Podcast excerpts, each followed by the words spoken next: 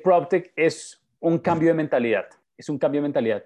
No es la tecnología per se, no son las plataformas, es estar abiertos al cambio, es estar, es sacar la cabeza a la arena y abrirse a lo que podría ser y empezar a tomar una actitud de compromiso con el cambio digital. El futuro del desarrollo inmobiliario, hablo eh, específicamente en el de vivienda, va a ser muy parecido al que hoy se ve en el mundo fintech, en el mundo financiero tecnológico, el cual hoy llaman neobancos. Entonces yo cogí ese mismo término y lo llamé neodesarrolladores. Desarrolladores inmobiliarios con nuevos skills, no es el típico arquitecto, ingeniero que dicen, venga, construyamos, no.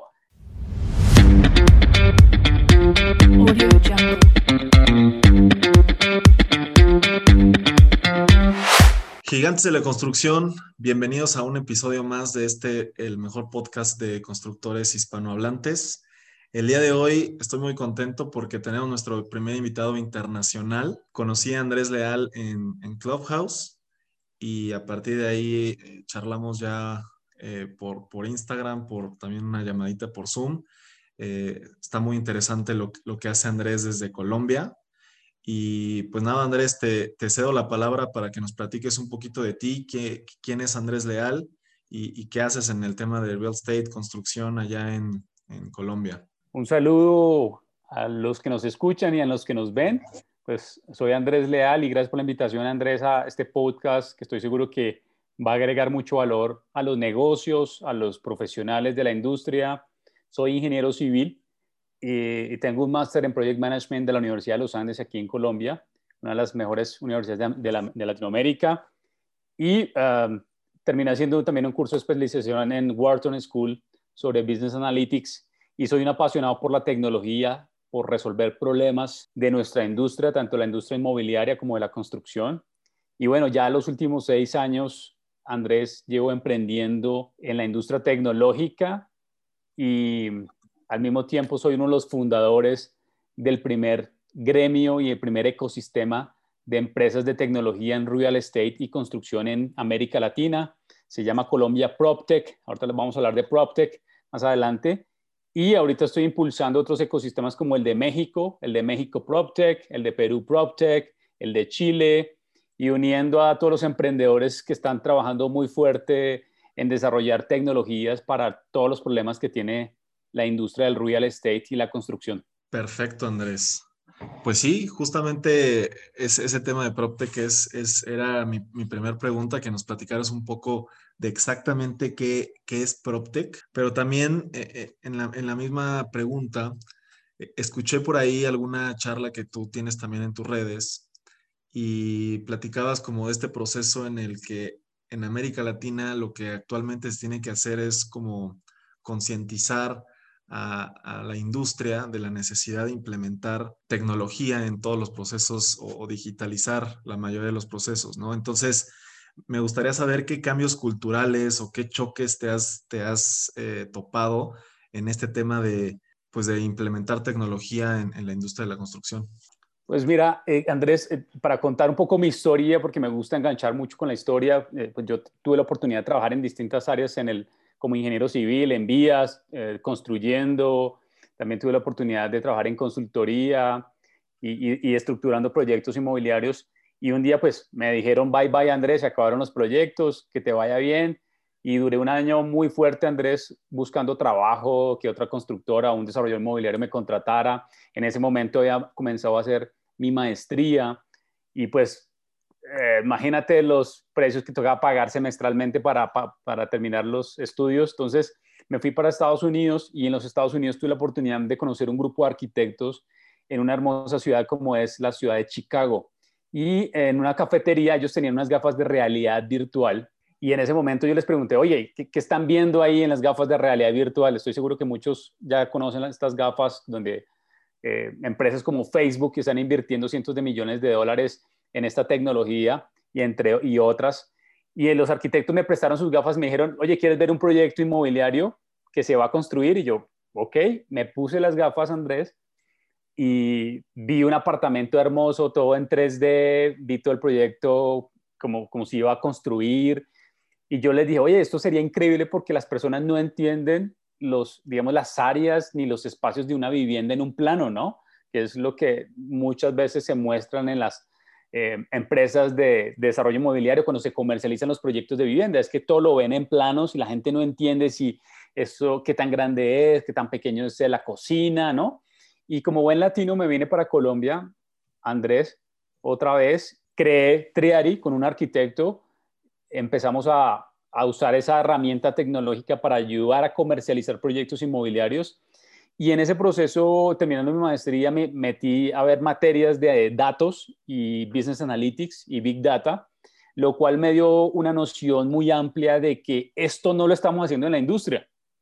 Y le dije a mi asesor de tesis, oiga, yo quiero hacer una tesis asociada a usar datos y tecnología en un proyecto de construcción y el tipo me decía, no te metas en eso, esto, esto, no lo hacemos y, y, y, no es necesario. yo le dije, no, yo creo que sí es necesario porque podemos empezar a mejorar las productividades, podemos empezar a medir, ¿no? Podemos empezar a hacer muchas cosas. Pues me dijo, hágale. Bueno, entonces hice mi, mi tesis de máster, cómo usar la tecnología y cómo usar una metodología para empezar a implementar procesos tecnológicos en la, construcción de un proyecto. Entonces, en esa construcción de un proyecto, pues participan muchos stakeholders, eh, los gerentes, los constructores, los contratistas, eh, las personas que ejecutan las tareas, etcétera. Y allí eh, creé esta metodología usando datos y usando una tecnología que es la tecnología de los códigos QR, que todo el mundo ya conoce los códigos QR. Entonces empezamos a escanear eh, eh, cada hora la tarea, cuánto se avanzaba en la tarea con códigos QR. Entonces, en la cuadrilla iba a un tablero y escaneaba un código QR y nosotros colectamos esos datos, los jalamos a la nube. Esos son pues términos que seguro que muchos ya conocen y si no, pues me escriben y después hablamos de qué es la nube. Pero jalamos los datos, los subimos a la nube y una vez desplegamos toda la, eh, la, la, productividad de un contratista y lo comparamos con alguien que no, otro contratista que no usa tecnología. Y cuando el contratista, una de las conclusiones que tuvimos, Andrés, fue que el contratista que se siente que lo están midiendo, pero también va a agregar valor a la construcción porque puede ser más productivo, pues es mucho más ágil y mucho más veloz haciendo la tarea. En cambio, el que no se mide, pues hace la tarea, eh, no, no, no, le para tanto tiempo al tiempo, al, timing. Entonces, eh, los constructores me dijeron, oye, pero ¿por qué hacer micromanagement, entre comillas, yo le decía, no, no es micromanagement, es medir, es medir las tareas y muchas veces en los proyectos de construcción lo que se hace es eh, medir la productividad mensual o la productividad semanal. Yo le decía, ah, es que hay que medir la productividad hora. Decían, no, es que es demasiado exagerado. Yo le dije, no, y vas a ver la diferencia entre las líneas bases de productividad entre una línea de productividad semanal o mensual a una línea de productividad hora. Y te digo que eso le rompió la cabeza a los, unos colegas míos aquí en, en Bogotá, constructores muy grandes, le rompí la cabeza, le dije, mira lo que puede hacer la tecnología para empezar a hacer pequeñas mejoras, pequeñas eficiencias que van a verse eh, al final, van a verse en ese resultado de terminar el, mejor, terminar el proyecto en tiempos más eh, dentro de lo que uno tiene en el... Oye, Andrés, pero ahí no, no, entiendo bien cómo funciona, o sea, por decirlo así, cuando, no sé, un contratista está pintando un, edificio. Sí lee el código QR cada que termina ciertos metros? O sea, ¿cuándo lee el código QR? Ah, entonces, él, tenía que, él tenía que pararse cada hora, uno de los de la cuadrilla se paraba y decía cuánto había eh, producido. Ah, ok, entonces leía el código QR y llenaba un formulario en el teléfono. Sí, ahí mismo, ahí mismo. Y pues muy, sencillo, pero eh, detrás de eso pues hay, una, hay, hay un, un, conocimiento detrás de cómo usar esa información para, para tomar decisiones, ¿no? Entonces, ahí eh, terminé mi maestría, Andrés, y seguí con Treari. Nosotros logramos empezar con un proyecto inmobiliario en Medellín de lujo, un proyecto de apartamento de 400 mil dólares, 350 mil dólares aquí en Colombia. Y mi asesor de tesis me dijo, pues trabaje conmigo, hágale. yo, hagamos, hagámosle. Entonces empezamos a ayudar a este, este desarrollador y a este arquitecto en, en, Medellín a comercializar el proyecto usando nuestra herramienta tecnológica, pero yo me obsesioné mucho con los datos. Entonces yo le decía a mi equipo de tecnología, venga, yo quiero que midamos qué pasa en un recorrido virtual. Yo quiero que midamos si la persona realmente tiene interés o realmente es una persona que simplemente eh, observa y se va y no, y entra al sitio web, al tour virtual y como que no, no, no. Entonces logramos crear un código eh, donde nosotros podíamos rastrear y poder traquear eh, la experiencia del cliente recorriendo un apartamento virtual, una casa virtual. El resultado, logramos vender después de que de dos años de no vender este, este proyecto, porque es un proyecto de lujo y tú sabes que los proyectos de segmento alto toman más tiempo en las ventas, logramos ayudarle a, nuestro cliente en, comercializar cuatro apartamentos eh, por un valor aproximado de 1.2 millones de dólares. Uno de esos compradores, uno estuvo en Ciudad de México, otro fue en Toronto, que vio el proyecto virtualmente desde Toronto y se quería ir a vivir a Medellín. Entonces, empezamos a colectar datos y eso nos ayuda a perfilar y saber qué tipo de comprador era. Si era un comprador que realmente entraba y veía todo el apartamento, eh, jugaba un poco con los cambios de los materiales de la cocina, del apartamento, ¿no? Ese tipo de cosas. Y podíamos, ahí usamos varias tecnologías y ya les voy a conectar un poco para contestar tu pregunta, que es PropTech. Entonces ahí empezamos a usar tecnologías como el gamification, que se usa mucho en los gamers o en los videojuegos. Empezamos a usar tecnologías de data analytics, que es una de las tecnologías de la industria 4.0, y obviamente empezamos a hacer el análisis de datos. Entonces allí pues empezamos a entender el comportamiento y a perfilar un comprador de vivienda usando tecnología. ¿Qué pasó? Que cuando empezamos a buscar más clientes, Andrés, y de esto te estoy hablando ya hace 3, 4 años, muy frustrante, eh, Andrés, porque hablamos con los constructores en México, desarrolladores en Perú, en Panamá, aquí en Colombia, y nos decían, no, eso no, eso no va a funcionar, yo no necesito mostrar mi proyecto virtualmente o digitalmente para que los datos, los datos no me sirven para nada. Yo, y, esto te lo estoy contando y esto sigue pasando después, en plena pandemia. a pesar de que la pandemia aceleró la digitalización en todas las industrias, creo que todavía hay constructores o desarrolladores inmobiliarios o inclusive otros tipos de negocios en real estate que no lo están entendiendo. Lo curioso fue que en ese momento, un día en LinkedIn, y los invito a, seguirme en LinkedIn, pueden buscarme como Andrés Leal, encontré un artículo de Oxford y escucha este título, Andrés, que fue el que me llamó la atención. Prop what? Y después la, la, palabra siguiente era prop tech. Y yo, ¿qué es esto? Le doy clic al artículo de Oxford, entro a leer el artículo. Cuando empiezo a leer que no soy la única empresa que está usando tecnología en real estate, sino que hay muchas en Europa, en Estados Unidos, que están usando la innovación, la tecnología para resolver problemas de la industria inmobiliaria y la construcción, dije, oh my God, wow, no soy el único loco acá en Colombia que está tratando de, de usar tecnología para resolver problemas de la industria. Ese fue mi primer momento en que me encuentro con PropTech y los que se están preguntando qué es PropTech, pues PropTech es la nueva revolución que está transformando la industria inmobiliaria y la construcción a través de empresas de tecnología que tienen base tecnológica y son emprendedores que están en cualquier lugar del mundo, en México, en Colombia, en Chile, en Singapur, en Londres, que están viendo oportunidades en esta industria y que están usando, como lo dije anteriormente, una base tecnológica para resolver estos problemas. Y la segunda definición que yo tengo de PropTech, por lo que he tenido la oportunidad de conversar con los stakeholders, Andrés, con los fondos de inversión inmobiliaria, con constructores, con ferreteros, con eh, profesionales de la industria, con los que hacen asset management, operación de, o gestión de activos, es que PropTech es un cambio de mentalidad, es un cambio de mentalidad. No es la tecnología per se, no son las plataformas, es estar abiertos al cambio, es estar, es sacar la cabeza a la arena y abrirse a lo que podría ser y empezar a tomar una actitud de compromiso con el cambio digital, eh, de crear cultura digital dentro de mi organización, dentro de mi negocio, no importa si es pequeño, mediano o grande, es empezar a entender que necesito esto, no es que lo quiero, lo necesito. Es diferente, ¿no? Andrés, como quiero comerme un helado, es diferente cuando necesito ir al doctor. Entonces, eh, esta revolución digital en la industria inmobiliaria de la construcción, Andrés, es inminente no es nueva, quiero decirte, no es nueva, porque muchos de los arquitectos que nos escuchan, eh, profesionales, ya han venido trabajando con herramientas como Autodesk, AutoCAD, Revit, etcétera, etcétera. Esto hace parte de esa revolución digital, pero hoy vienen muchas más empresas de tecnología que están transformando la industria inmobiliaria. Y aquí quiero decir algo, y es que aquí van a haber perdedores y ganadores en esta transformación digital.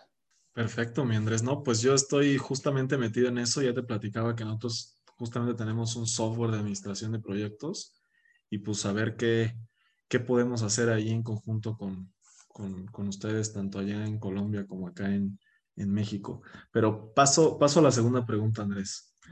Eh, jugando un poco al tema de futuro o al futurista, ¿cómo crees que va a evolucionar la industria? ¿no? En, eh, todo este tema de tecnología que tú traes.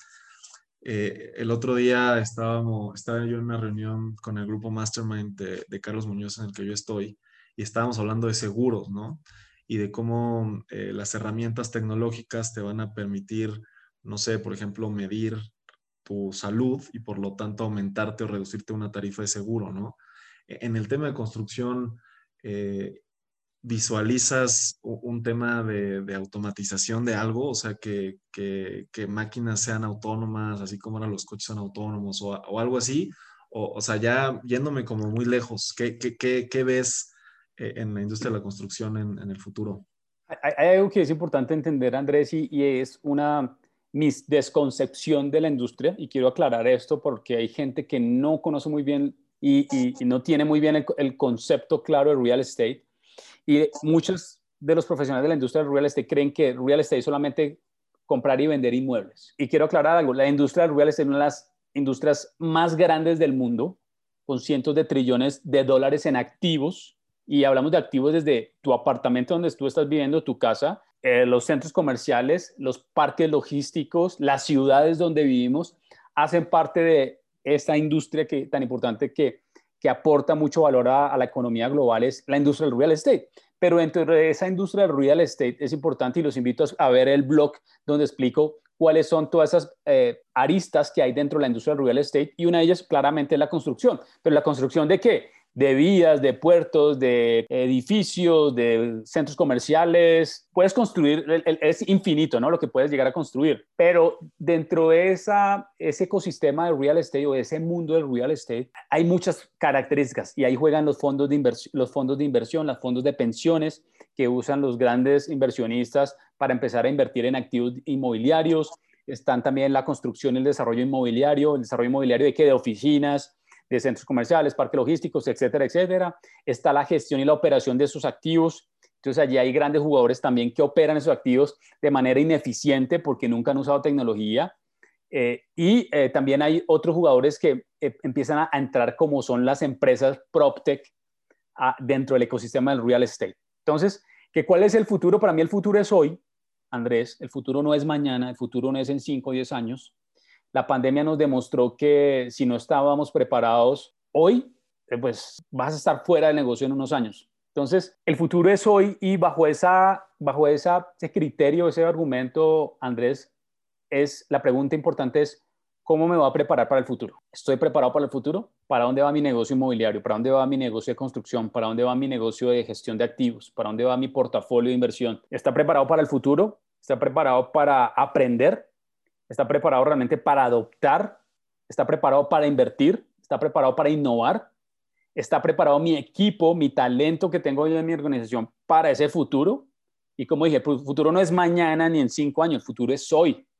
Y por eso muchas de las, digamos, eh, eh, de otra, eh, los aprendizajes de otras industrias que lo hemos visto, Andrés, nos enseñan y nos dejan una lección. Es que los que no se adaptan al cambio pierden. Kodak, empresas como Kodak, no se adaptaron al cambio. Empresas como Forever 21, muchos de los retailers en los Estados Unidos están muy golpeados con la llegada del e-commerce, eso es muy claro. Eh, y aquí dejo un término para que lo busquen en Google y estoy seguro que van a encontrar el artículo.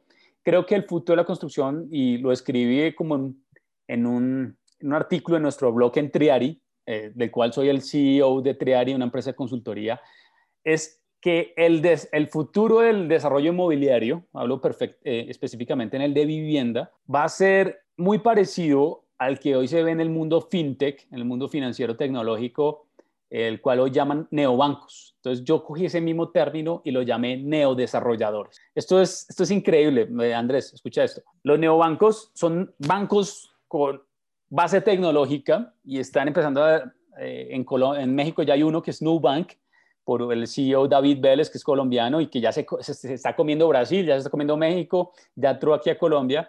Y, en los últimos años yo he venido analizando un poco el tema de los neobancos y dije, oiga, yo creo que también van a empezar a salir los neodesarrolladores, desarrolladores inmobiliarios con nuevos skills.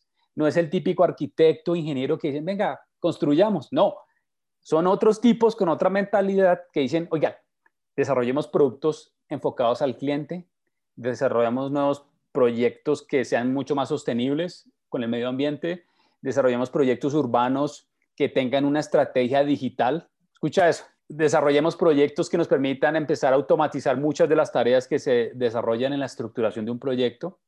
Empecemos a usar robots en la construcción. ¿Cómo va a ser el aterrizaje de los drones para entregar los paquetes de Amazon en nuestros proyectos? Eso ya está comenzando a pasar. Ya hay neodesarrolladores en el mundo.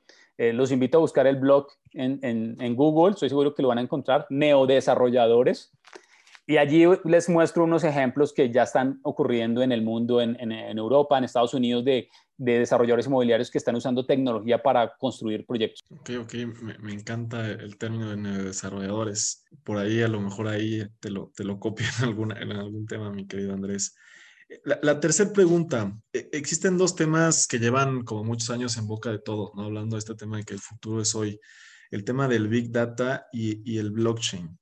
Platíganos tú cómo has visto este tema de análisis de datos, que, obviamente pues tú ya nos, comentaste que estabas como súper metido en eso, y pues el tema de, blockchain para la, industria de la construcción o la industria del real estate sobre todo. Hay algo importante, Andrés, y, aquí hay que aclarar algo, porque digamos, eh, si lastimosamente se ve que personas inescrupulosas en América Latina, inclusive en los Estados Unidos, han usado el nombre o el uso de blockchain o inteligencia artificial para aprovecharse de incautos que realmente no conocen y creen que eso es como una varita mágica que le va a solucionar problemas del negocio y eso no ocurre así. Entonces, de hecho, en agosto vamos a dictar un seminario, Andrés, y quiero invitar aquí a los que nos escuchan, un seminario en la Universidad de Chile, eso está abierto para los profesionales de la industria, donde vamos a enfocar el, seminario en PropTech, y vamos a enfocar el seminario final, pues, la parte final del seminario en blockchain e inteligencia artificial. ¿Qué te puedo decir de eso? Uno, no podemos hablar de inteligencia artificial si no tenemos una estrategia en datos. No podemos hablar de inteligencia artificial si no tenemos una inversión importante en el desarrollo de esa estrategia de datos. Lo tercero que quiero decir es que no podemos desarrollar inteligencia artificial si no tenemos una importante cantidad de información, la cual podamos empezar a evaluar, la, podemos empezar a medir, la podemos empezar a analizar para empezar a hacer ya eh, algoritmos predictivos que me permitan tomar decisiones. Entonces, para llegar a la inteligencia artificial, Andrés, es un camino largo, sobre todo en esta industria. Hace poco en una conversación que tuve con un banquero aquí en Colombia, y, llegamos a la conclusión de que los constructores, los desarrolladores inmobiliarios producen datos todo el tiempo. Todo el tiempo producen datos. El problema es que no lo saben y no saben qué hacer con eso, o los que lo hacen. Desde que compras el terreno o la tierra para desarrollar, hasta que lo construyes, hasta que lo ve, estás, estás generando un montón de datos. Lo importante es entender qué quiero con los datos. ¿Cuál es la pregunta de negocio que quiero resolver hoy? ¿Están esas fuentes de datos disponibles? Si no, ¿cómo vamos a empezar a adquirirlas? ¿Cómo vamos a invertir para adquirir esas fuentes de información?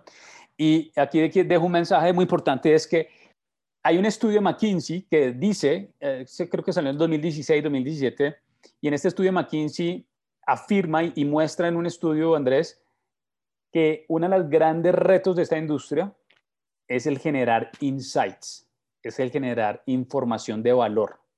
¿Por qué? Pues porque nos hemos acostumbrado a, los que, por ejemplo, comercializan proyectos a, a pedir solamente el nombre, el teléfono, y pues con esa información yo no sé quién es Andrés Torres, ¿sabes? No sé quién es Andrés Leal, si Andrés Leal es... Y esa información sí la tiene muy clara quién? Amazon, Walmart, Netflix, sabe lo que ves, lo que te gusta, lo que no te gusta. Eso es el reto de la industria para que lleguemos a, desarrollar algoritmos y empezar a desarrollar tecnologías con inteligencia artificial, necesitamos primero entender las bases, las bases sólidas que son empezar a colectar datos que respondan a una pregunta de negocio, em, tener un equipo, no hemos hablado mucho y seguramente ahorita lo va a tocar, es el talento. Si mi negocio hoy inmobiliario de construcción no tiene el talento para, y eso es una de las grandes barreras de las que vamos a hablar ahorita de, de PropTech, es si el negocio hoy no va a invertir en talento digital, pues te vas a quedar atrás. Eso es, eso es una necesidad hoy de las organizaciones. Ahora, el problema es que los arquitectos e ingenieros que están saliendo hoy de las facultades de ingeniería en, América Latina y en el mundo no saben qué es PropTech. Inclusive la gente que está haciendo hoy maestría en, en el TEC de Monterrey o en, en, aquí en la Universidad de los Andes en Colombia o en la Universidad Católica de Chile no saben qué es PropTech. No saben qué es FinTech.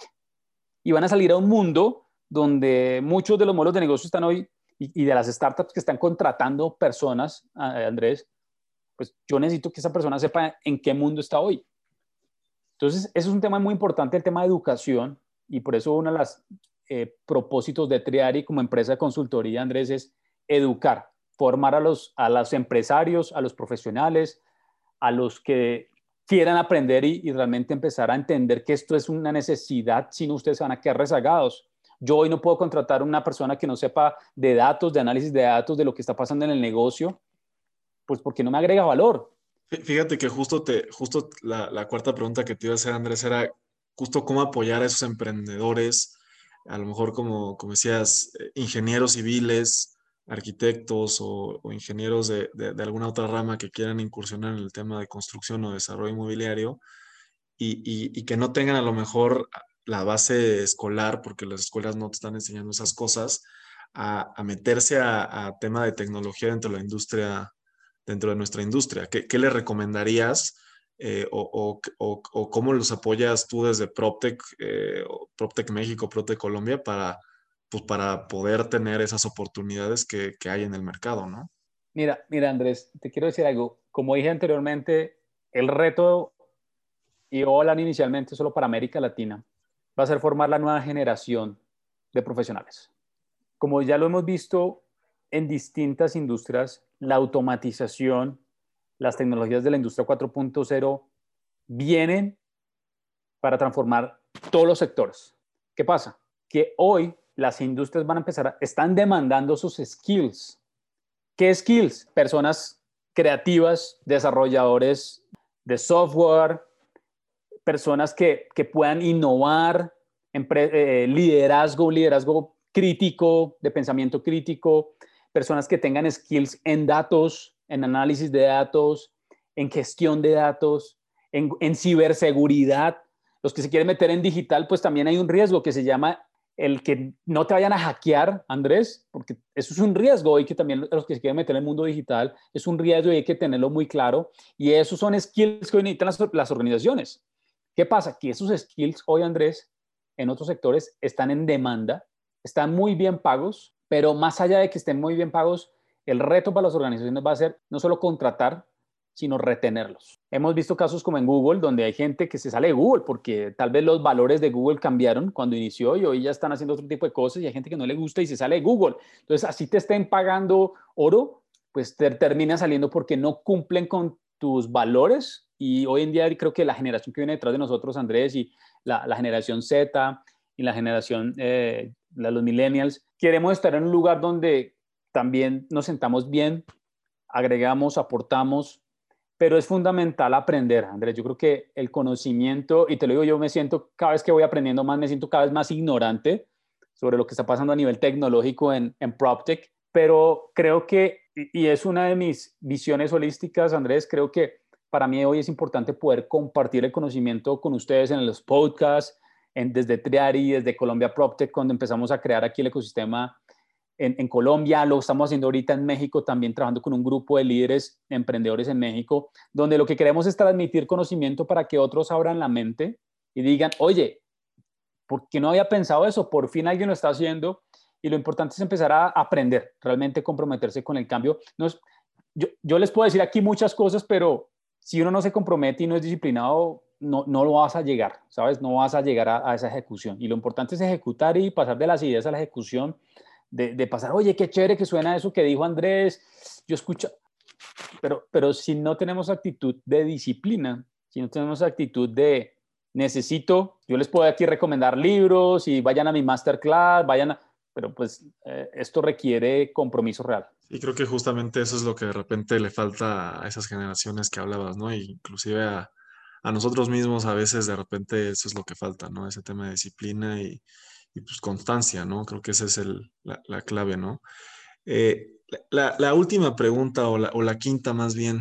¿Qué, sigue para Andrés Leal, para Trial este 2021? ¿Qué proyectos tienen? ¿Qué, piensan de este 2021? Mira, Andrés, ahorita en Triari, eh, como dije anteriormente, somos una empresa que pasó de ser una startup de tecnología a ser una empresa de consultoría en innovación y tecnología. Estamos ayudando a digitalizar los negocios de real estate. Estamos enfocados inicialmente en vivienda y en centros comerciales o en, retail. Estamos enfocados a ayudarlos a conectar sus dolores con el ecosistema de emprendimiento que ya tiene soluciones que pueden aportar valor y pueden aportar innovación al negocio tradicional. Lo segundo que estamos ayudando a las empresas es en desarrollar esas estrategias de datos, esas estrategias digitales que les permita tener un plan a corto, mediano y largo plazo de cómo estructurar todo su canal digital de cara al cliente y es algo muy importante de que todas estas empresas PropTech y todos los negocios deben empezar a centrar su negocio en el cliente, no en el Excel, no en la parte financiera, no en las ventas, sino en el cliente. El cliente es el que genera flujo de caja y si no tienes un cliente feliz, pues tienes problemas. La meta que tenemos eh, o la visión que tenemos, Andrés, es estar en los próximos tres años en, los principales hubs de las ciudades de América Latina Estoy muy feliz porque ya este mes estamos cerrando el primer country manager en Chile. Estamos buscando un country manager en México que, lidere los negocios en México y desde aquí el headquarter en, en, Bogotá, pues podamos eh, desarrollar todos los procesos de consultoría y de innovación. ¿Y qué viene? Pues bueno, ya hablando personalmente, Andrés, estoy desarrollando una PropTech, pues, se llama Housety, estoy creando una empresa ya de otra, no me quedo quieto y siempre quiero ir aprender de otras cosas.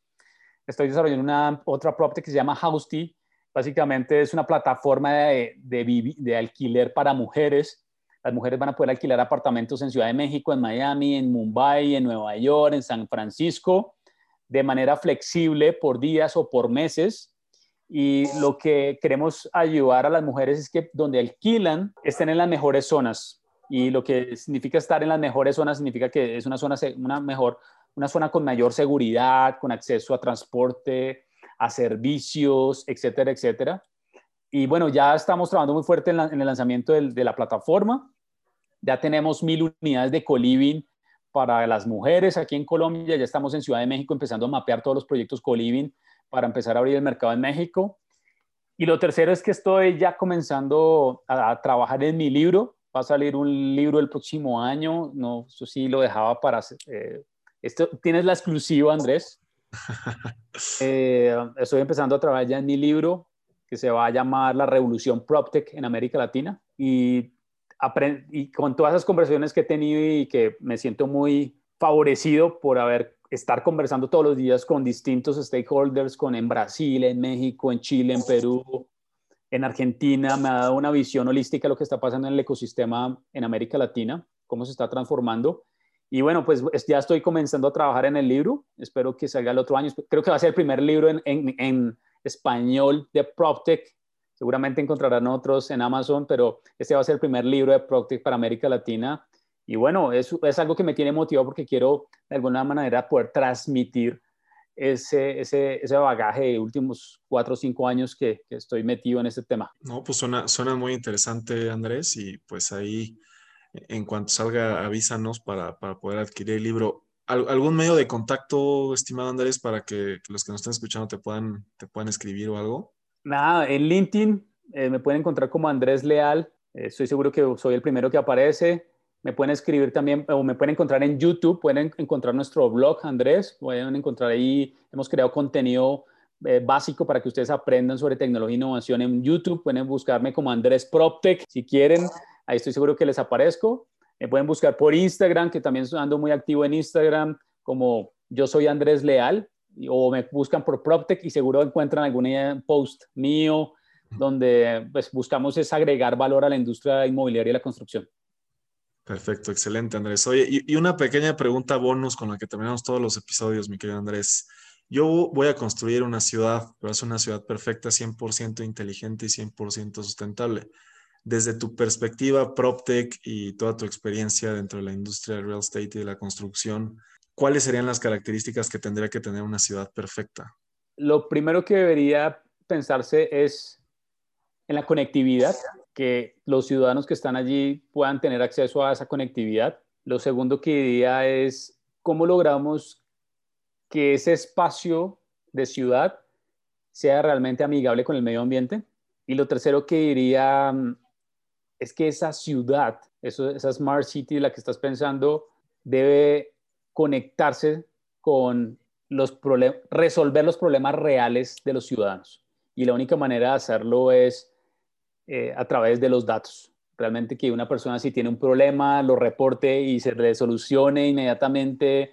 Si un parque para los niños está desgastado, pueda a través de blockchain, que no lo hablamos al final, pero se nos pasó, pero a través de blockchain pueda haber la trazabilidad de que ese parque, apenas tú hiciste el, el, request o, o, enviaste el problema a la alcaldía, ellos les llega y a través de blockchain yo puedo ver la trazabilidad de ese problema y que se ejecuta, ¿no? Y que se, se pinta el parque y se limpia y se cambian los, ¿no? Eh, creo que ese va a ser parte del futuro y no está muy lejano, ya está ocurriendo. Y creo fundamentalmente que, como les dije, hay, hay oportunidades en esto que, que, estoy contando hoy, es una breve, un breve brochazo de lo que estoy contando y, y, por eso creamos los espacios de aprendizaje para que ustedes puedan aprender más y los invitamos a, a, a buscarnos en triari.com.co con doble I al final, Triari, de Iglesia. Y bueno, ahí estoy seguro que van a encontrar contenidos muy importantes. Uno de ellos, neodesarrolladores, van a encontrar sobre blockchain, sobre innovación, cómo crear una estrategia digital, contenido y obviamente nuestro podcast, Andrés, también que eh, aprovechando porque creo que estos contenidos que tú estás creando son muy importantes para la industria. Perfecto. ¿Cómo se llama el podcast? ¿También PropTech, PropTech Colombia o algo así? No, se llama Triari Audio Experience. Triari, con doble o pueden colocar PropTech en, en Spotify y estoy seguro que les aparecemos también porque somos el, el top 10 en español de PropTech en Spotify. Ok, perfecto. Pues Andrés, muchísimas gracias. Me, quedo con esta parte de blockchain y trazabilidad de problemas para los ciudadanos. Creo que súper valioso. Eh, esperando también que los gobiernos empiecen a utilizar este tipo de tecnologías para muchas cosas, que creo que por ahí falta, falta mucho de ese tema eh, al menos en América Latina o en México, yo, yo no he escuchado mucho al respecto. Esperemos que las nuevas generaciones también de políticos eh, empiecen a implementar este tipo de, soluciones. Y pues nada, Andrés, estamos en contacto y muchísimas gracias a todos los gigantes de la construcción que nos escuchan por acá y gracias por formar parte de, de, este podcast. Eh, un saludo, Andrés, y vamos para adelante, América Latina.